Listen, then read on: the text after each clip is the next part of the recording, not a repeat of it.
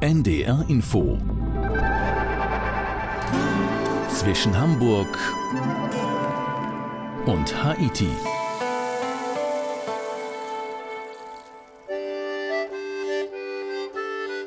Zwischen Hamburg und Haiti mit Udo Schmidt ist heute in Belgien gelandet, in der Provinz Hennegau im Wallonischen, also dort, wo man Französisch spricht. Tom Noga war für uns dort, ist dort auch gewandert, immer mit einem sehr konkreten Ziel, nämlich einem Bier.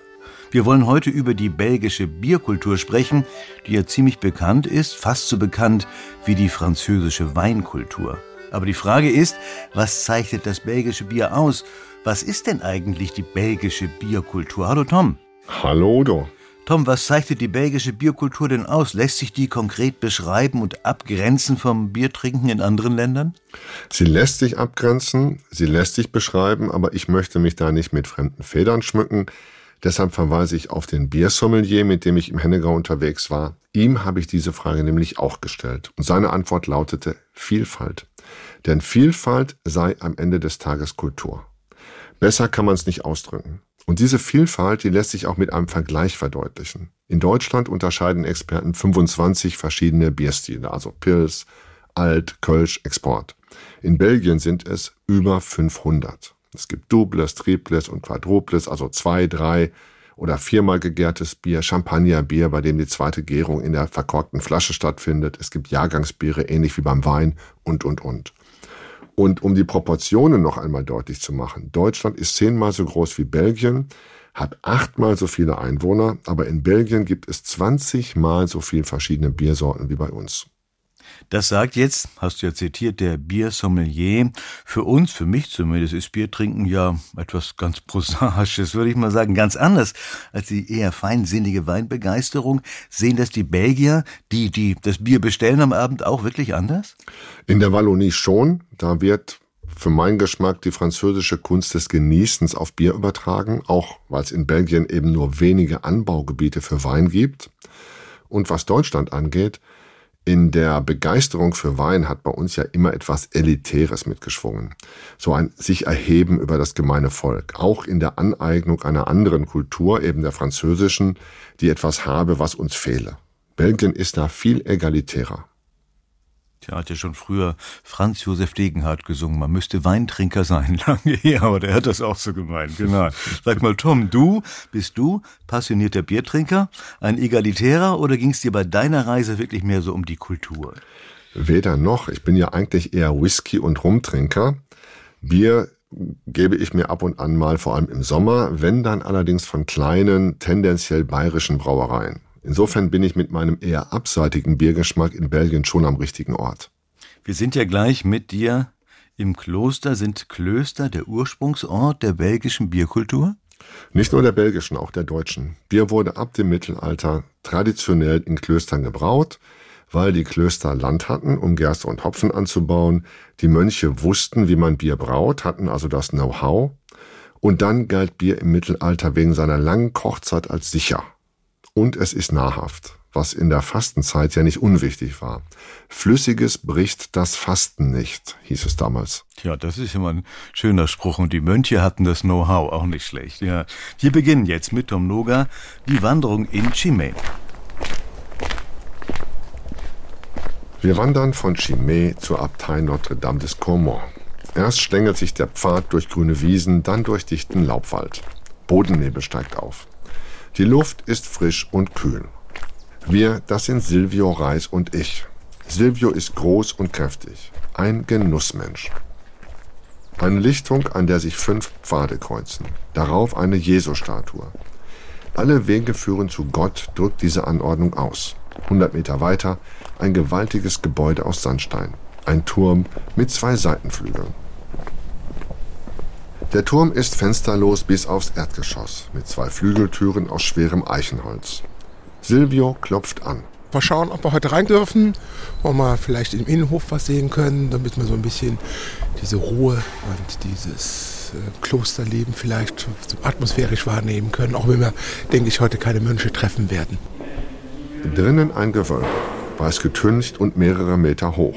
Rechts ein Raum, in dem der Pförtner mit einem Lieferanten plauscht. Links ein Laden, der religiöse Andenken verkauft. Ein Mönch in weißer Kutte mit schwarzer Schärpe kommt den Gang entlang. Bedächtiger Schritt, gesenkter Blick. Er nickt grüßend. Die Abtei Notre-Dame des Cormont ist ein Kloster der Trappisten, eines besonders strengen Ordens der Zisterzienser. Die Mitglieder leben in mönchischer Askese. Abgeschieden, hart arbeitend, möglichst ohne miteinander oder mit der Außenwelt zu kommunizieren.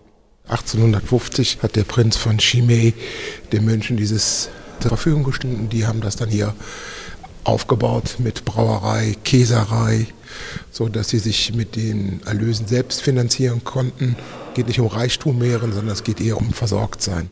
Silvio ist Biersommelier, also Bierkellner. Ein junger Beruf. Die Bezeichnung Biersommelier ist erst seit 20 Jahren geschützt. Anders als der Weinkellner, der Weinsommelier, der bereits Anfang des 19. Jahrhunderts urkundlich erwähnt wurde. Silvio kommt aus Aachen. Dort betreibt er einen Laden, dort bietet er Kurse und Verkostungen an.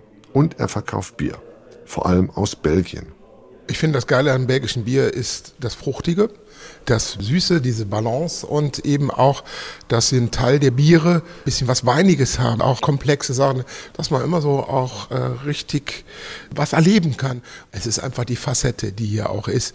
Und ich finde, die Biere sind einfach auch handwerklich gemacht und man merkt einfach auch immer so eine Frische, um es mal so zu formulieren. Dass belgisches Bier anders ist, hat historische Gründe.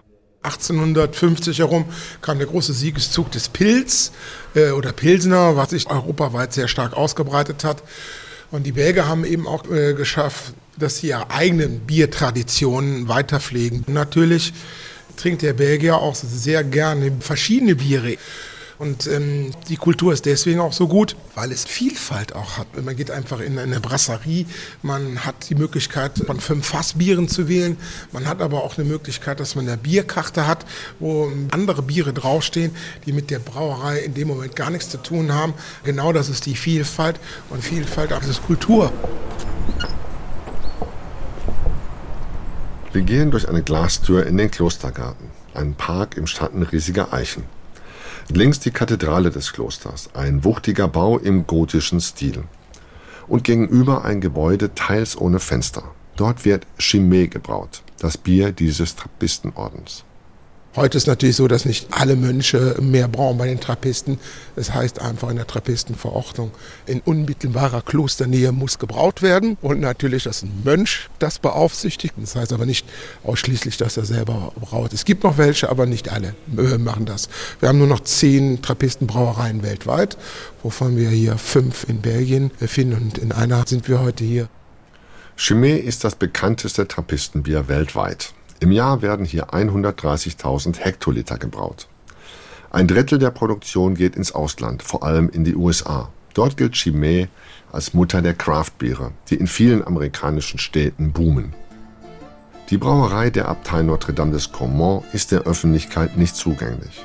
Andere Trappistenklöster sind da lockerer, etwas lockerer. Rochefort in der Provinz Namur lädt einmal im Jahr zum Tag der offenen Tür. Aber, sagt Silvio Reis, es gibt ja noch andere Brauereien.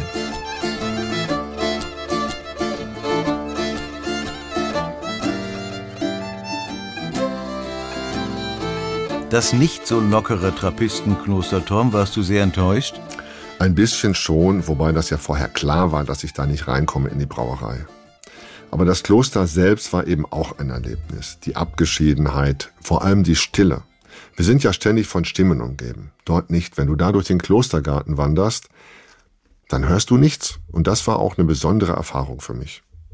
Ja, Erlebnisse abseits vom Bier, bleiben wir mal ein bisschen dabei. Schauen wir mal auf Chimay und das Hennegau. Was macht denn die Region aus, also neben dem Bier? Es sind die kleinen Städte wie Chimay. Marktplatz, gotische Kathedrale, entschieden zu groß für ein Städtchen mit etwas mehr als 10.000 Einwohnern und die vielen Restaurants und Brasserien, also Brauhäuser, um diesen Platz herum. Und darüber eine mächtige Burg aus dem 11. Jahrhundert, das Château de Chimay.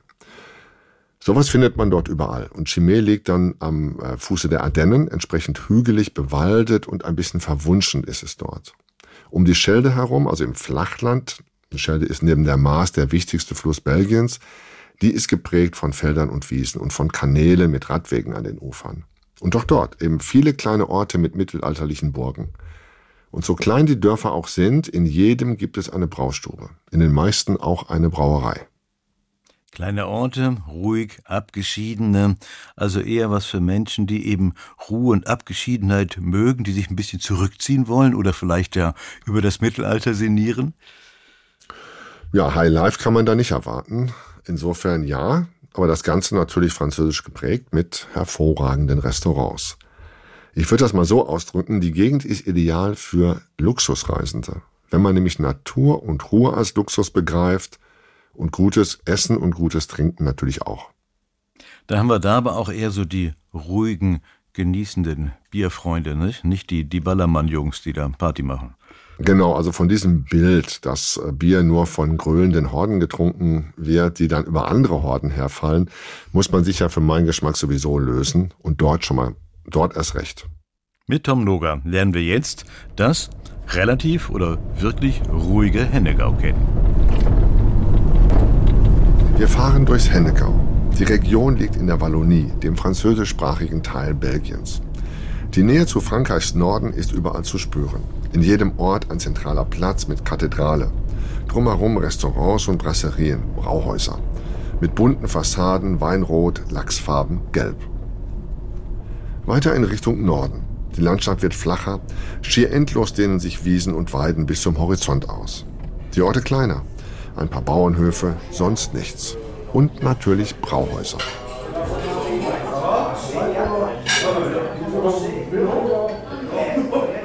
In einer dieser Brasserien kehren wir ein, im La Forge in Tours, einem Städtchen mit knapp 1000 Einwohnern. Das La Forge ist eine schmucklose Bar mit dem Charme einer Imbissbude. Fast alle Tische sind besetzt. Und das am frühen Nachmittag. Das La Forge gehört zur Brauerei Dupont. Laurent Dalous setzt sich zu uns. Ein Endreißiger in Jeans und Flanellhemd, der ständig unter Strom zu stehen scheint. Dalous ist Braumeister bei Dupont einer der ältesten nicht klösterlichen Brauereien Belgiens. The brewery became Brewery Dupont, Brasserie Dupont in 1920 when Louis Dupont. Uh, Die Brauerei nennt sich seit dem Jahr 1920 Brasserie Dupont. Damals hat Louis Dupont sie übernommen. Bis heute gehört sie der Familie in vierter Generation. The fourth generation. Es ist cool hier zu arbeiten, weil wir tolles Bier verkaufen und zwar weltweit. Uh, it's quite uh, cool to work here because I'm proud to sell good beers everywhere in the world. Die Brauerei liegt auf der anderen Straßenseite. Ein ehemaliger Bauernhof, hufeisenförmig, aus rotem Sandstein. Gebraut wird in den alten Kupferkesseln aus dem Jahr 1920. Nur die zylinderförmigen Gärbehälter von einst wurden durch moderne Bottiche aus rostfreiem Stahl ersetzt. In the 18th century it used to be a farm. Im 18. Jahrhundert war das ein Bauernhof. Dann hat der Bauer nebenbei Bier gebraut, das erste im Jahr 1848. Mit dem Brauen hat er angefangen, weil es im Winter kaum Arbeit gab. Das Bier war zur Erntesaison fertig, daher die Bezeichnung Saison. Das Saison ist trocken und hat einen geringen Alkoholgehalt. Es war gedacht als Erfrischung für die Feldarbeiter. are dry and low in alcohol. It was to refresh the farmers on the field. Saison ist das typische Bier des Hennegau und Dupont die Brauerei, die es außerhalb der Region bekannt gemacht hat. In Deutschland haben wir sowas ähnliches. Zwar nicht, dass die Saisonarbeiter die Biere gebraut haben auf dem Bauernhof, wie er das ja gerade auf der Farm hatte, aber es ist eben auch so, dass das letzte Bier meistens im März oder Anfang April eingebraut worden ist, stärker mit 6%. Ein Märzenbier, daher kommt eben auch der Begriff. Bekannteste Märzenbiere sind quasi das Oktoberfestbier. Ein Bier, was dann eben zum ersten Fest zur Wiesen ähm, ausgeschenkt worden ist, dass man dann eben damit wie so ein Erntedankfest gefeiert hat. Das hat man jetzt nicht, wie er erzählt hat, auf der Feld getrunken mit den 6%. Hier ein klassisches, schönes Festbier. Ursprünglich hatte das Saison einen Alkoholgehalt von einem, maximal zwei Prozent. Heute liegt es zwischen sechs und sieben Prozent. Die Kellnerin bringt drei Biere zur Verkostung, jedes mit einem speziellen Glas. Das erste ist ein Moinette, ein dunkles Bier mit angenehmer Süße, das leicht nach Karamell schmeckt. Das zweite ist ein Saison. Die Kellnerin schenkt es ein in einem Kelch ähnlich jenem der Brauerei Chimay. Nur schmuckloser. Sie schüttelt die Flasche und gießt nach. Ganz einfach schon die Zelebration des Bieres an sich. Die Brauereien haben alle ihr eigenes Glas auf so einen Trappistenpokal, wo eben auch das Bier ähm, drin atmen kann. In Deutschland gibt es immer standardisierte Gläser, das ist immer ein Willibecher, eine Pilztulpe äh, oder eine Maß. Da wird aber dann jedes äh, bayerische Helle kann man da reintun. Und wenn man dann auch sieht, wie die Belgier äh, ganz langsam das Einsch äh, einschütten, dann nochmal einen ersten Schluck nehmen und dann nochmal das Flasche ansetzen, um den Rest, wo die Hefe noch drin ist, reinzutun. Und das ist eine Wertschätzung dem Produkt gegenüber. Das ist das, was ich in Deutschland oft vermisse. Das Saison ist süffig, mit starkem Hopfengeschmack. Richtig schöne Fruchtnoten, so Birnennoten und auch das Pfeffrige. Dann haben wir uns dazu passend den Käse kommen lassen mit äh, Selleriesalz. Und ähm, ich finde, das ist ein sehr schönes, weiches Bier. Ich habe schon so im als Food Pairing den Fisch vor der Augen, aber auch so ein richtig schönes, würziges Schweinegulasch. This is the Saison Dupont Dry Hopping. So it's the base of Saison. Und jetzt ein kalt gehopftes Saison. Wir brauen es wie ein Saison und hopfen dann kalt. Anfangs haben wir jedes Jahr einen anderen Hopfen genommen. Aber seit vier Jahren verwenden wir nur noch einen slowenischen Hopfen. Wir brauen es wie jedes Saison bei 65 Grad. Es schmeckt sehr frisch und grün. Ein ideales Bier für den Sommer. Wir machen überhaupt nur wenige Winterbiere.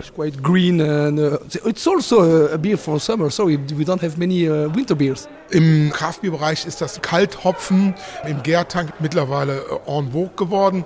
Diese Möglichkeiten haben die belgischen Brauereien schon ganz früh auch gemacht. Mit drei Hopping, ich sag mal, Orval.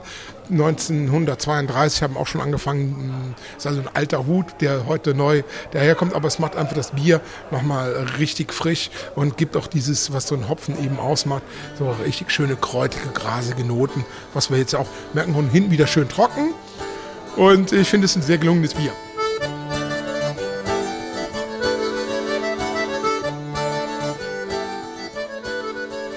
Ein kalt gehopftes Saison.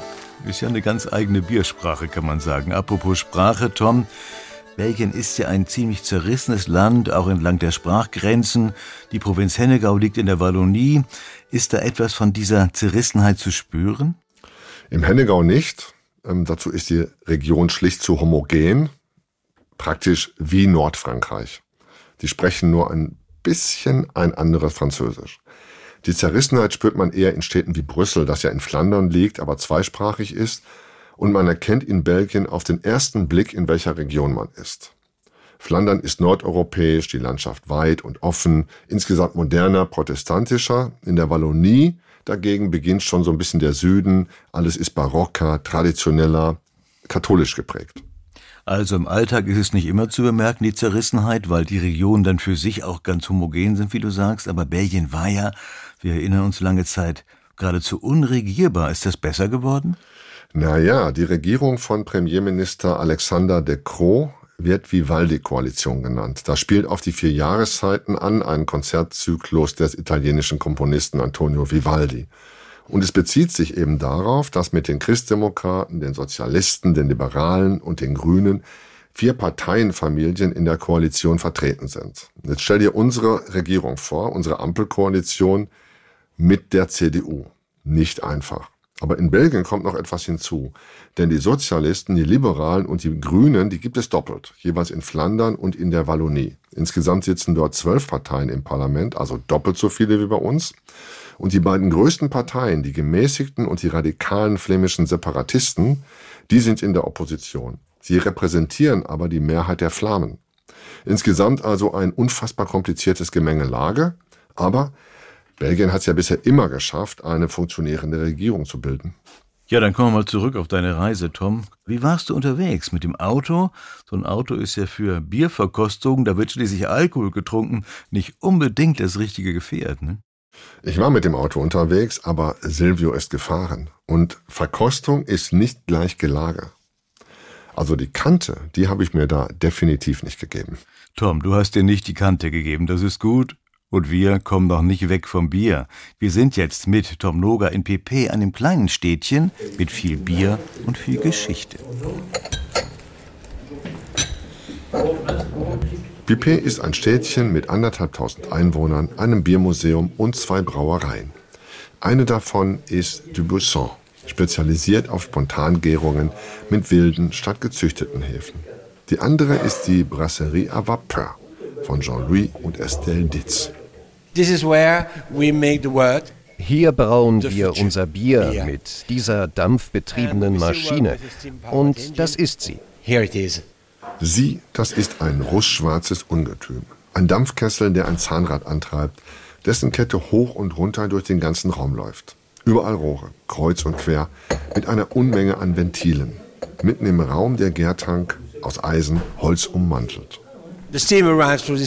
Der Dampf kommt durch dieses Rohr in diesen Kasten und wird von dort zu den Kolben in diesem Zylinder weitergeleitet.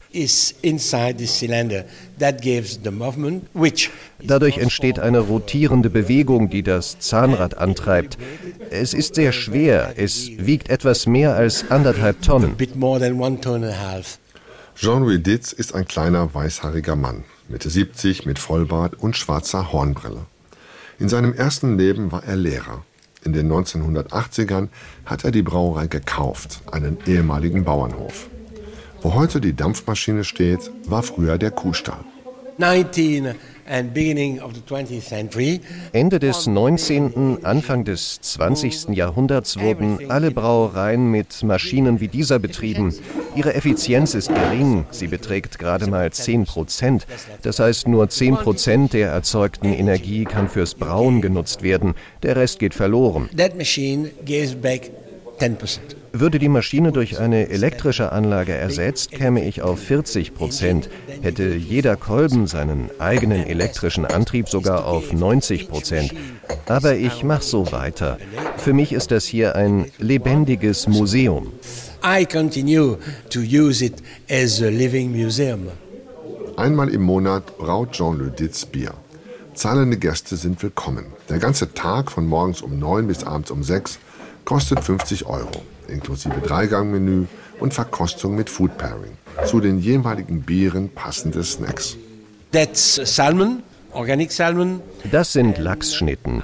Der Lachs ist organisch. Ich habe die Haut abgezogen und ihn 24 Stunden in Meersalz und einer Gewürzmischung eingelegt. Dann das Salz abgetupft und ihn weitere 24 Stunden in Bier eingelegt. In Bier und ihn schließlich 24 Stunden über Eichenholz geräuchert. Für Silvio und mich tischt Jean-Louis Ditz auf. Brot mit Gänseleberpastete, mit Zwiebelmarmelade und mit würzigem Camembert. In der Bauernstube auf der anderen Straßenseite. Sie ist rustikal eingerichtet, mit Holztischen vor unverputzten Wänden. Eine Heizung gibt es nicht. Wird es kalt, schaltet John Luditz einen Heizpilz an.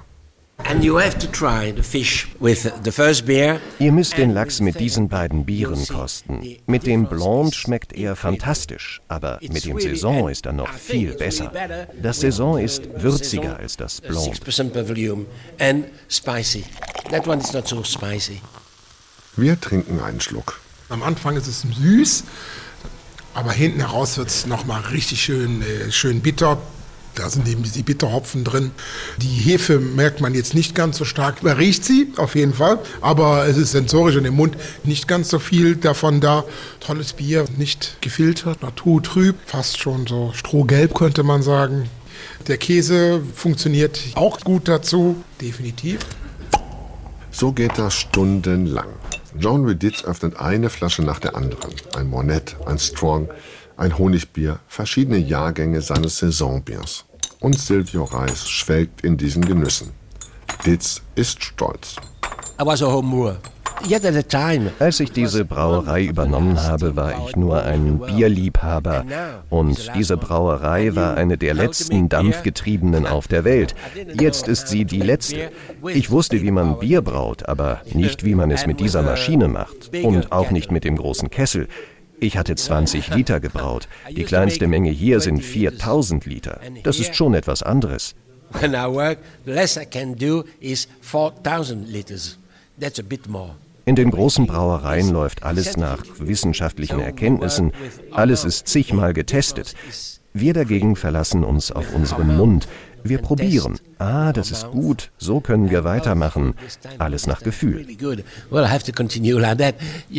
It was the feeling you had. John Reditz öffnet ein weiteres Honigbier. Es ist drei Jahre alt.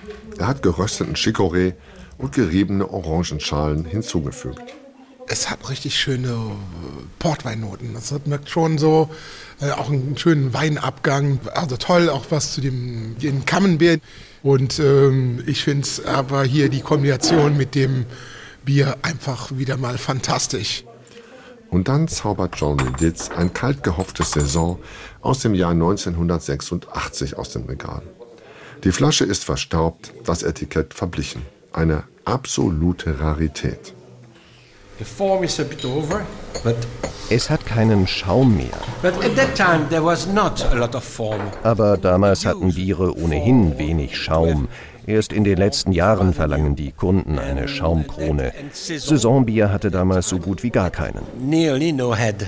Also äh, ich bin begeistert hier in der Nase. Wir haben jetzt ein Bier von 1986 in Saison. Und wenn wir jetzt hier rein riechen, das hat schon so äh, richtig schön, äh, echt cidre Noten.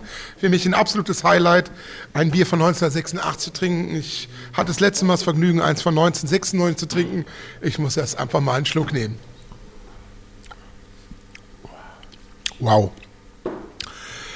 Ist so eine schöne Säure drin. So Apfel, Birne, aber trotzdem auch, wie so beim Saison, so die, dieses pfeffrige, trotz dass es schon so alt ist, noch so ein bisschen kräutrig noch. Aber natürlich auch volle Lotte Oxidationsaromen, wie wir es eben haben. Sherry, Jean-Louis, fantastic. It's nice. It is a pleasure for me. Das Bier ist in der Tat einzigartig. Besser kann man eine Reise zu den Bierbrauereien des Hennegau nicht abschließen.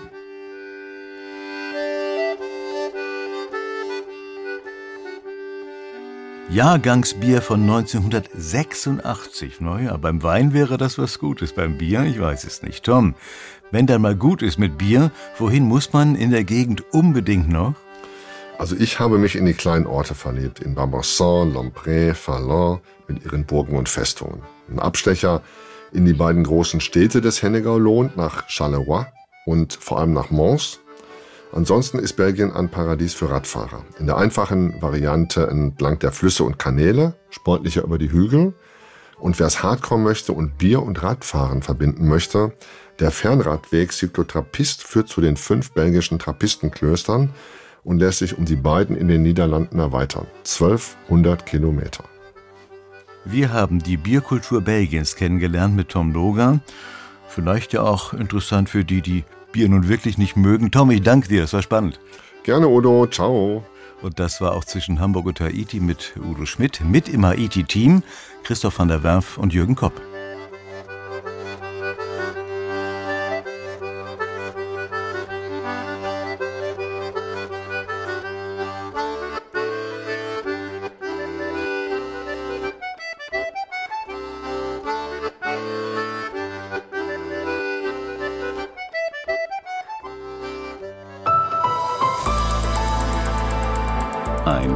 Podcast von NDR Info.